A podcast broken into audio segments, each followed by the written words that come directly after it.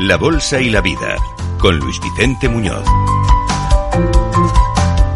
Y a continuación unos minutos para la inteligencia económica. Vamos a examinar cómo está la tasa de supervivencia empresarial en España. A la luz de los últimos datos de crédito y caución con Pavel Gómez del Castillo, responsable de comunicación de esta gran compañía. ¿Cómo estás, Pavel? Buenos días.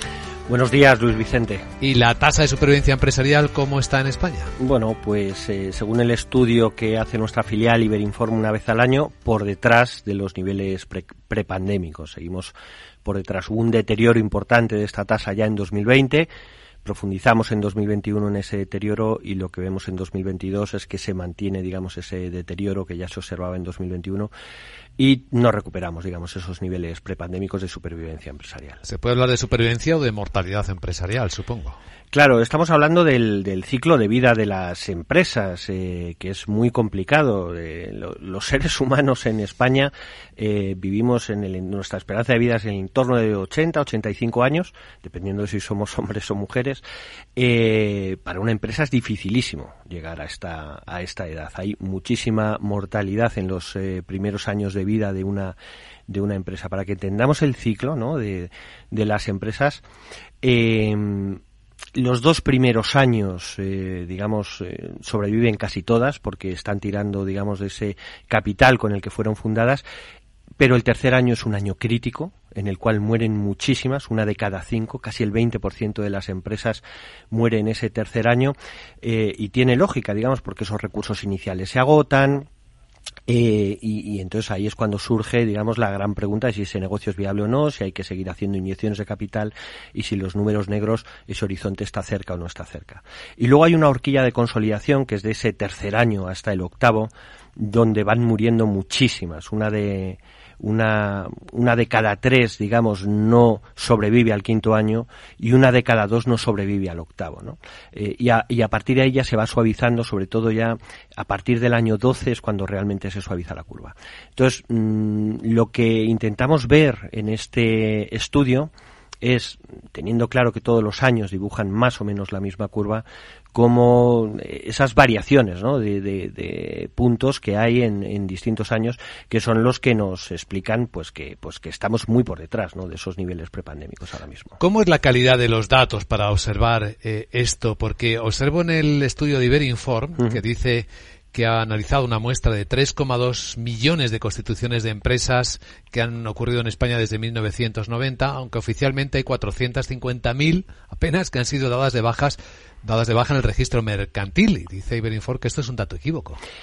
Claro, eh, esta es una de las realidades ¿no? Eh, registrales de, nuestro país. Es decir, tú para fundar una empresa necesitas ir al registro a fundarla, pero hay muchas empresas que cuando cesan actividad, ese acto final de ir al registro a explicarle que ya has cesado tu actividad y dar de baja a la empresa, pues no tiene lugar. ¿no? Eh, pero hay formas de detectar, digamos, que esa empresa está muerta eh, aunque siga viva en el registro. ¿no? Eh, y estamos hablando de cerca, de acuerdo con las estimaciones de Iberinfor, de un millón y medio de empresas. ¿no? Eh, al final lo que ocurre es que no tienen actividad registral. Es cierto que no han ido a darse de baja el registro, pero tampoco están presentando cuentas, tampoco están mm, presentando ningún tipo de acto ante el, ante el registro, lo cual te da pistas de que, esa, de que esas empresas, digamos, realmente ya no tienen actividad, adicionalmente también por la información que, que tenemos ¿no? de nuestros propios clientes. Así que entre las conclusiones sabemos que uno de cada tres proyectos empresariales en España quiebra antes del quinto año de vida, entre otros plazos. Claro, pero lo relevante de este estudio es intentar comparar con lo que ocurría en 2019. Es decir, eh, las empresas que están en su quinto año, es decir, en 2022 las empresas que están en su quinto año, solo el 62% han logrado sobrevivir. Eh, claro, antes de la pandemia eran el 67%. Eh, son cinco puntos de diferencia. ¿Por qué? Pues tiene sentido. Son empresas que fueron fundadas en 2017 y que cuando llegan a ese tercer año, que es el crítico, les tocó el año de la pandemia, les tocó el 2020, ¿no? Entonces es aquí, ¿no? En, esta antigüedad empresarial donde se da el peor deterioro con respecto a los datos que observábamos en, en, la prepandemia, ¿no? En el 2019, si comparamos con la foto de 2019. Eh, los, ¿Cuáles son los siguientes años eh, más donde se produce mm, un mayor gap ¿no? con 2019? Pues el tercero y el cuarto. estamos hablando de las fundadas en 2018 y 2019, que también, digamos, han entrado en la pandemia en, en, en, algún momento de ese tercer año, pues les ha tocado entrar en la pandemia, a lo mejor no fue el 2020, pero sí fue el 2021.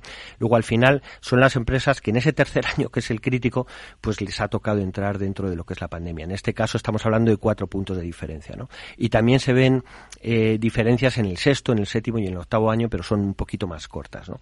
Luego, al final, lo que estamos viendo es que realmente las empresas que han tenido que atravesar la pandemia en ese momento tan crítico para ellas, que es el tercer año, son las que más están eh, sufriendo esta, esta mortalidad empresarial. Entendemos que esto debería de normalizarse en próximos eh, ejercicios, ¿no? este efecto. Por concluir este informe con una nota de esperanza, ¿hay un punto de giro en la madurez que permita decir a la empresa, he llegado a este punto, ahora lo más probable es que sobreviva y siga adelante? Bueno, realmente eso se da a partir del, del año 12, ¿no? 12 años. Sí, cuando una empresa cumple los 12 años, eh, realmente ha superado el, momento más crítico. Las tasas de mortalidad empresarial, si, compartas, si comparas una anualidad con otra, a partir del octavo, eh, siguen, siguen siendo de tres puntos, ¿no? Es decir, hay un 3% de empresas que van muriendo en el noveno, en el, en el décimo, en el onceavo, pero en el año 12, a partir de ahí ya la curva empieza a suavizarse y ya realmente, cuando uno tiene un cliente que tiene más de 12 años, las probabilidades, eh, aislando simplemente este dato de lo que es la antigüedad de un cliente, de, que esa empresa, eh, digamos, siga en el mercado, eh, pues son muchísimo más altas que si el cliente es mucho más eh, joven. Luego, al final, muchísima mortalidad infantil, como ves. Ya lo vemos. Muy interesante este informe de Iberinform que puede ser consultado, ampliarse de información para quien lo desee en la web de crédito y caución.es. Pavel Gómez del Castillo, gracias. A vosotros y salud para todos, también para las empresas.